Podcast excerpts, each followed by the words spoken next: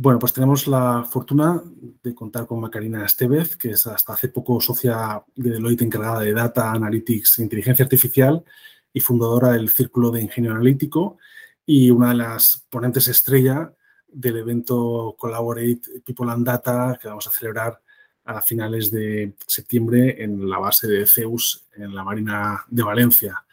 O sea, encantados de tenerte eh, aquí con nosotros, Macarena, y sobre todo de de verte ya en persona en septiembre, que tenemos todos muchas ganas eh, de que estés ahí con nosotros.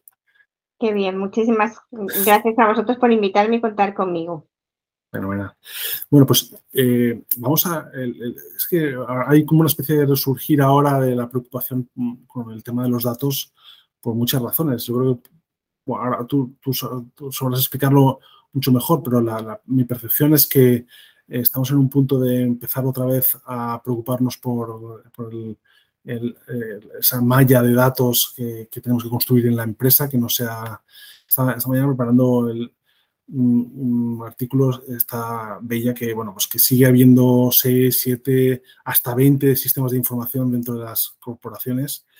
Y, y luego porque vienen tecnologías que verdaderamente van a, van a vivir de la calidad de los datos, ¿no? Como sobre todo las que tienen que, eh, que ver con la, con la confluencia del mundo físico y digital con datos en tiempo real, que es un poco lo que, lo que tiene que cambiar, con lo cual parece que un poco vuelve a, aparecer la preocupación por, por los datos, por cómo gestionarlos bien y todo, ¿no? No sé, no sé si tienes tú esa percepción también de un resurgir.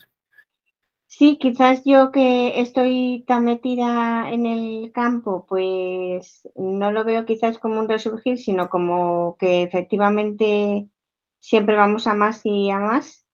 Em, es cierto que como cada vez hay, una curva, no, no, sé si la conoces, que es la curva de la singularidad tecnológica, que pone de manifiesto que la velocidad a la que avanza la tecnología es cada vez mayor, cada vez mayor, y llega un momento en que eso se va como a disparar hacia el infinito, ¿no? Yo creo que ese resurgir que tú ves es lo que va a estar ahí en el futuro y es que esa sensación que nosotros tenemos de cambio constante, de tener que adaptar nuestras empresas y mañana otra vez volver a adaptarlas, yo creo que eso es la nueva realidad y que vamos a seguir con esa sensación un poco de decir, jolín, esto, o sea, no, no, no, no acaba nunca, es un constante cambio, es un constante tener que adaptarse. Pues yo creo que esto va a ser así de ahora en adelante. Sí, nosotros hablábamos hace poco de, que la normalidad va a ser lo nunca normal, ¿no? De que, nunca va a ser normal, ¿no? Que, me, decía un, directivo de Siemens que, esto va a ser como una, permanente sensación de estar en viaje, ¿no? De estar de viaje siempre, ¿no? Sí, yo creo que para nosotros, los que somos más mayores, los que hemos nacido hace unos años, es esta sensación y la notamos como extraña, pero pienso que a la gente joven, la gente que está todavía por nacer, yo creo que ellos van a percibir esto como la nueva manera de ser, que lo van a tener como de natural, no lo vamos a, no van a tener esa sensación como de nosotros de, no sé, esto cuándo va a parar, no cuándo vamos a volver a las cosas como eran antes, no, ellos ya lo van a percibir como su nueva realidad. Mm. Eh, también veía una encuesta de IDC que dice que el 83% de los directivos todavía dicen que quieren que sus organizaciones sean más data driven, ¿no? O sea, que, la, necesidad sigue existiendo, ¿no? Yo no sé un poco por qué con tanto, tanto tantos años que estamos hablando, ya la nube es una cosa ya muy, muy incorporada, ya, tenemos muchas herramientas para ver organizado un poco mejor los datos, ¿no? Dar un poco una sensación esta de que, ¿por qué los datos se dejan un poco para el final? Bueno, también eso es lo que pasa. Yo que estoy muy acostumbrada a, tratar estos temas con las empresas. Claro, nosotros hablamos muchas veces de transformación digital de compañías que, son compañías grandes, medianas, grandes. Mm, al final, hacer esa transformación es una cosa que, no es fácil, porque tú tienes que saber qué tienes que transformar y cómo tienes que recolocar la compañía y cómo van a quedar todos los puestos redefinidos, recolocados, para que todo funcione de manera óptima. Y eso es una cosa que se dice fácil, pero que en realidad, pues, no es fácil. Sobre todo, además, cuando el cambio es permanente.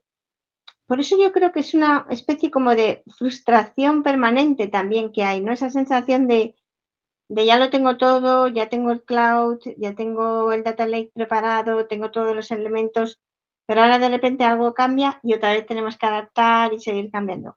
Creo que hay que tomarlo como la nueva realidad y con, optimismo y, bueno, con mucha inteligencia en cómo hacer las cosas para que también luego cuando haya que adaptarlas, pues no sea un empezar desde cero, sino preparar las cosas un poco para ya ese cambio que sabemos que va a seguir viniendo. Tú cuando unes el tema del ingenio y la analítica, que luego también en, el libro este del, eh, hablas del prodigio analítico, realmente como un prodigio analítico, ¿no? Eh, me, da la atención porque al final mm, no sé, no sé dónde ubicarte, sino eh, si en, el ámbito de la consultoría para empresas o en el ámbito de, la pues del humanismo y del pues mira, lo cierto es mundos? estoy ubicada en los dos ámbitos. Yo por una parte asesoro a las empresas en todo lo que tiene que ver con la transformación en el área de data, todo lo que tiene que ver con la analítica, la inteligencia artificial, todo lo que tiene que ver con el talento, porque claro, tengo toda mi vida profesional la he desarrollado en torno a eso. Pero por otra parte, he desarrollado el círculo de ingenio analítico un poco como mm, la vertiente social de mi vida, porque en realidad lo que quiero hacer con ese círculo es poder ayudar al adulto en su relación con la analítica y de esta manera también ayudar a las empresas. O sea, el círculo de ingenio analítico también pretende eh, tener una serie de herramientas para poder ofrecer a las empresas para que esas personas que a lo mejor han tenido una formación eh, prácticamente con nada de analítica, personas que están un poco tienes miedo ante la transformación, todo lo que la gente habla, pues darles una serie de herramientas para mm, tener como fabricar un poco dentro de sí esa inteligencia analítica, desarrollarla un poquito y que ayude a la transformación de las compañías. O sea que en el fondo siempre es ayuda a la empresa, pero es verdad que tengo mi rama más de asesora y de consultora y luego la parte más de, bueno, un poco pues esa parte social, también desde el punto de vista analítica, pero más un poco como de ayudar al ser humano más que a la empresa. Porque ahí tú, ¿cuál es la gran carencia que, detectas? Bueno, eh, yo creo que es un miedo que tienen las personas. O sea, yo creo que una de las barreras que más están descubriendo las empresas es la barrera cultural. Eh, se están dando cuenta de que el freno, sobre todo, mm, lo tienen las personas que están en las empresas. Claro, si tú vas a hacer una transformación digital de una compañía y el talento, las, em, las personas no te acompañan, pues ahí tienes un problema. Es que no lo vas a conseguir hacer bien, porque tú necesitas que la gente te siga en esa transformación, que tenga ganas, que colabore, que participe, que no tenga miedo, que no esté asustada a perder su puesto de trabajo.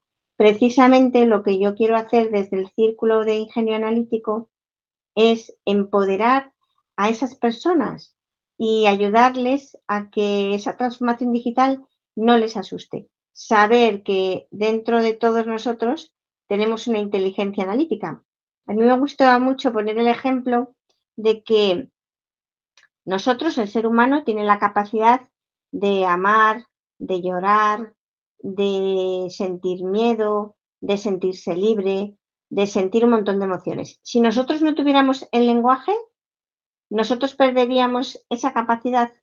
No, pero no sabríamos cómo llamarla. Pero la capacidad es innata al ser humano. Lo mismo sucede con las matemáticas.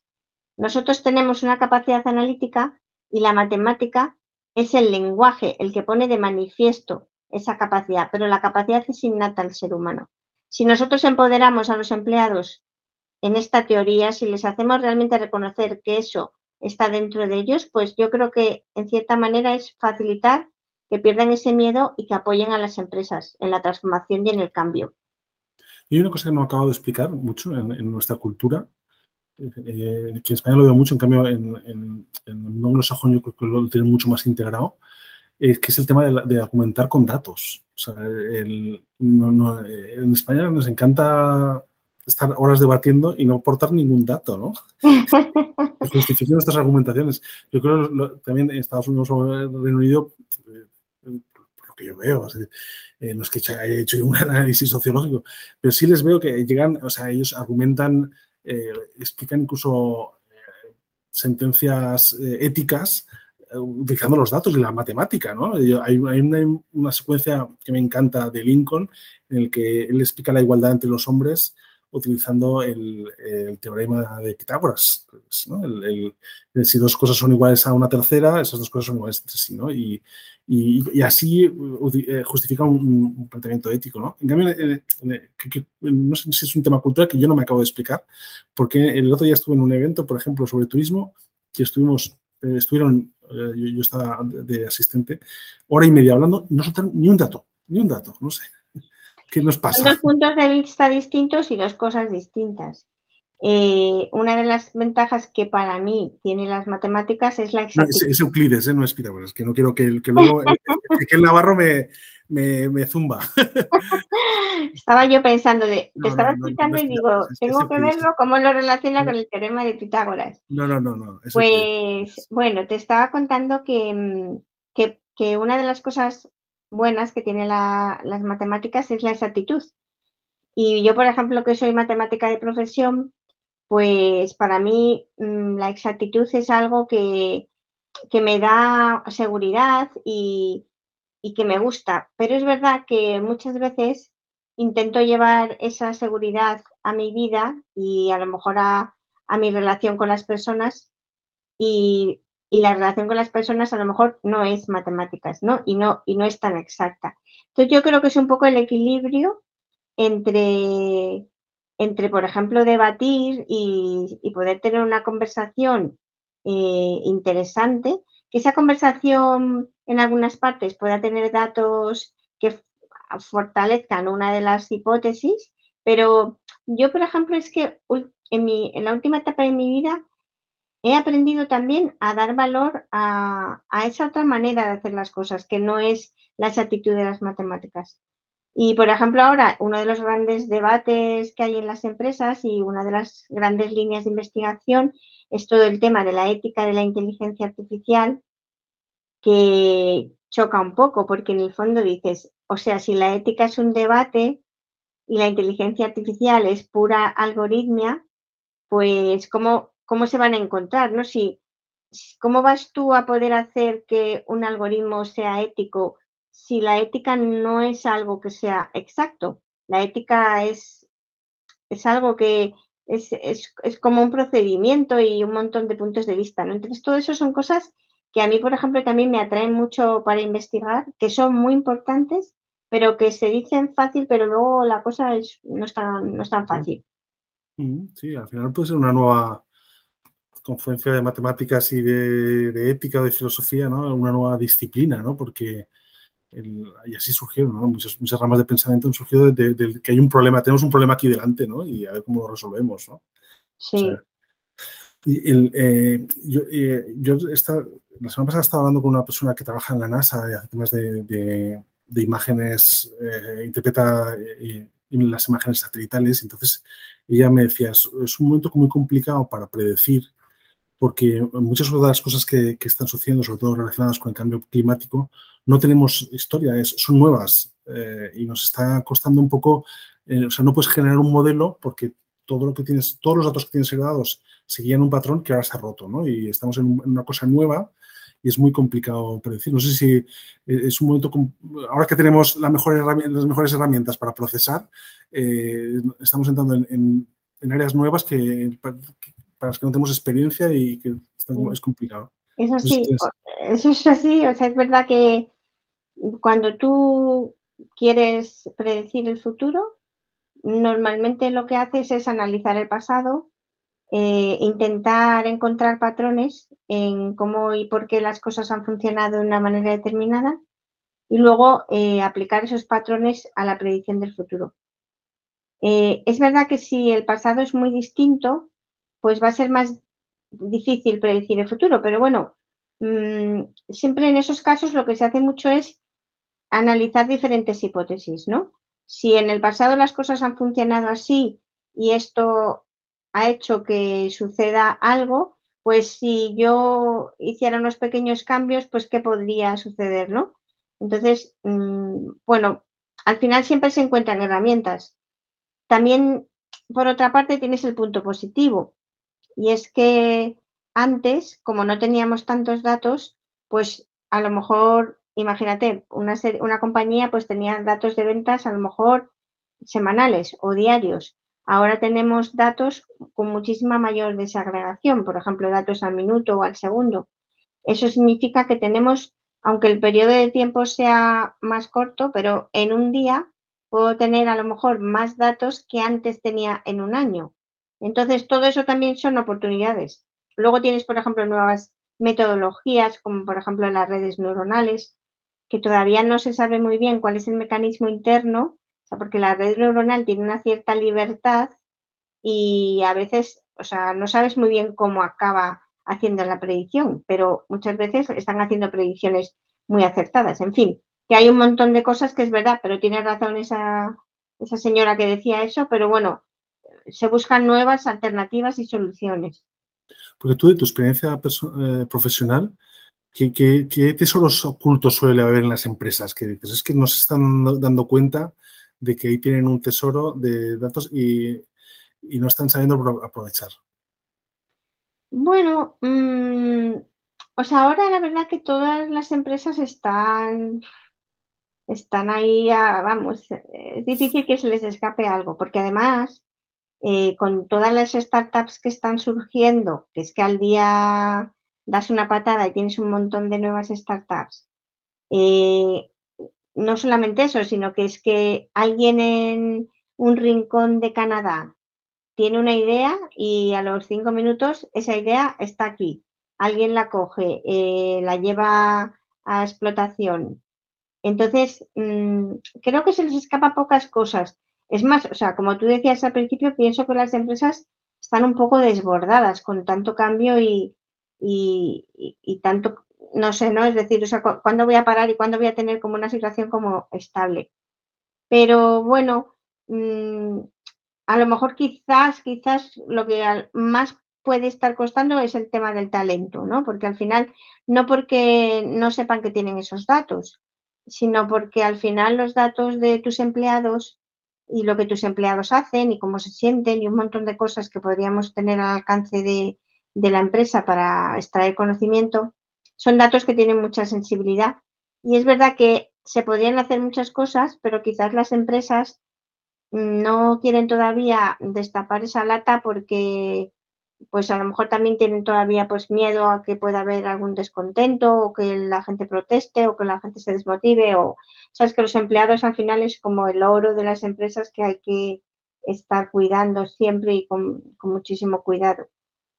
Y, y, por, también por tu experiencia profesional, ¿cuáles son las cosas que más, que más se necesitan con urgencia implantar? ¿Qué tecnologías o qué habilitadores estás viendo que son las que más hacen falta? Pues bueno, te diría que, a ver, la clave en las empresas eh, es la velocidad. Al final, eh, sea cual sea tu servicio o tu producto, mm, tienes que tener todo organizado para que, para que en el momento en el que un cliente está en un sitio determinado o tú quieres hacer algo determinado, pues que todo se ejecute bien. Entonces ahí, pues se necesita todo lo que es la parte de tecnología, con todo lo que eso implica, toda la parte de los datos, la parte de los análisis, la parte de las infraestructuras. Ahí tienes también todo lo que tiene que ver con la nube. Hay cosas que tú puedes manejar, pero cosas también que dependen un poco de tercero. Por ejemplo, de terceros tú puedes tener una nube de un proveedor de nube, pero también puedes optar por tener tu propia nube. Eh, mm, todo lo que es la parte de, mm, por ejemplo, ahora el tema del 5G. Bueno, hay algunas cosas que, tampoco dependen 100% de las empresas, ¿no? Pero que por lo menos siempre tienes que estar un poco ahí pendiente de qué es lo mejor y, qué es lo que va a conseguir al final que todo en tu empresa pues funcione bien y cuanto más en tiempo real, con enriquecimiento de datos, más información, etcétera, mejor. Hablamos un poco de marketing, que también es un área que también controlas mucho. Y, no sé qué, podrías decir de, las tendencias que, vienen en, marketing asociadas a, las personas, porque lo que está viendo ya es que, eh, bueno, eh, eh, la, privacidad, la protección de, los datos personales está siendo también un, límite para determinadas cosas cuando tiene que ver con el usuario final, ¿no? Para el desarrollo de determinadas herramientas, incluso eh, se hablaba incluso de, la compartición de información entre, entre vehículos autónomos, ¿no? El, tema de, oye, pues ojo que habrá que tener cuidado con, con qué información pasamos de cada, de cada proveedor, ¿no? De, cada persona, de cada usuario, ¿no? Mm. ¿Cómo ves tú la evolución? Pues bueno, el marketing en particular, claro, pues está sufriendo muchísimos cambios. Ahora con todo el tema del cookies, que ya no vamos a poder tener acceso a las cookies de terceros, esto ha impactado mucho los departamentos de marketing que generalmente habían invertido mucho dinero en, modelos de atribución, en, preparar toda la tecnología, pero veo que están surgiendo muchas alternativas eh, por ejemplo, hay ahora, eh, se está sacando mucho jugo a todo lo que es el, dato del social login. Eh, hay empresas que lo que hacen es que, pues, em, tú normalmente tienes la gente que se registra en tu página web. Pues ahora cada vez más vas a meter la opción de que se puedan registrar a través de una red social. Y eso va a hacer que también tengas acceso a más datos, datos muy interesantes. También, por ejemplo, tenemos todo el tema de los datos de posición, de dónde, por dónde la gente se mueve, qué tipo de cosas hace. O sea que es verdad que lo del tema del cookies mm, ha afectado negativamente, pero eh, veo también que están surgiendo nuevas ideas. Es que hay un permanente cambio y adaptación al cambio, tanto de las empresas como de los proveedores de las empresas. Y bueno, y ya eh, por último, en, la conferencia hablas de incorporar una palabra que es que, es que ahora es, es como que en la que todo el mundo tiene miedo de nombrar, que es el futuro, ¿no? Porque con toda la incertidumbre que hay en tantos ámbitos, ¿no? Atreverse a hablar de futuro es casi, ya no sé si es un tema de magia o, o. Bueno, a mí cada vez más eh, me interesa mucho anticipar el futuro Quizás porque tengo la facilidad para imaginármelo, por ejemplo, el día de, la charla voy a hablar del metaverso, que para mí es una realidad que está por llegar y por acabar de desarrollarse, pero que creo que va a ser una realidad y que va a tener un impacto enorme en las empresas y en la manera de vivir de los humanos. Y el día de la charla os daré más detalles, pero veréis que es muy interesante. y, de, del otro futuro, del futuro que tiene que ver con, nuestro entorno. Pues También hablaré de ese futuro. Eh, hay dos grandes visiones a nivel mundial del futuro, eh, distintas. Las dos tienen que ver con nuestra relación con las máquinas, pero también lo dejo para el día de la ponencia. Vale, muy bien. mejor generar suspense, eso siempre es importante, porque así la gente va con más ganas. Bueno, pues nada, Macarena, mil gracias por tu tiempo y, por, las claves que nos has dado y por tu experiencia. nos vemos pronto y nos tomamos una paella. Hecho. Venga, gracias. Adiós.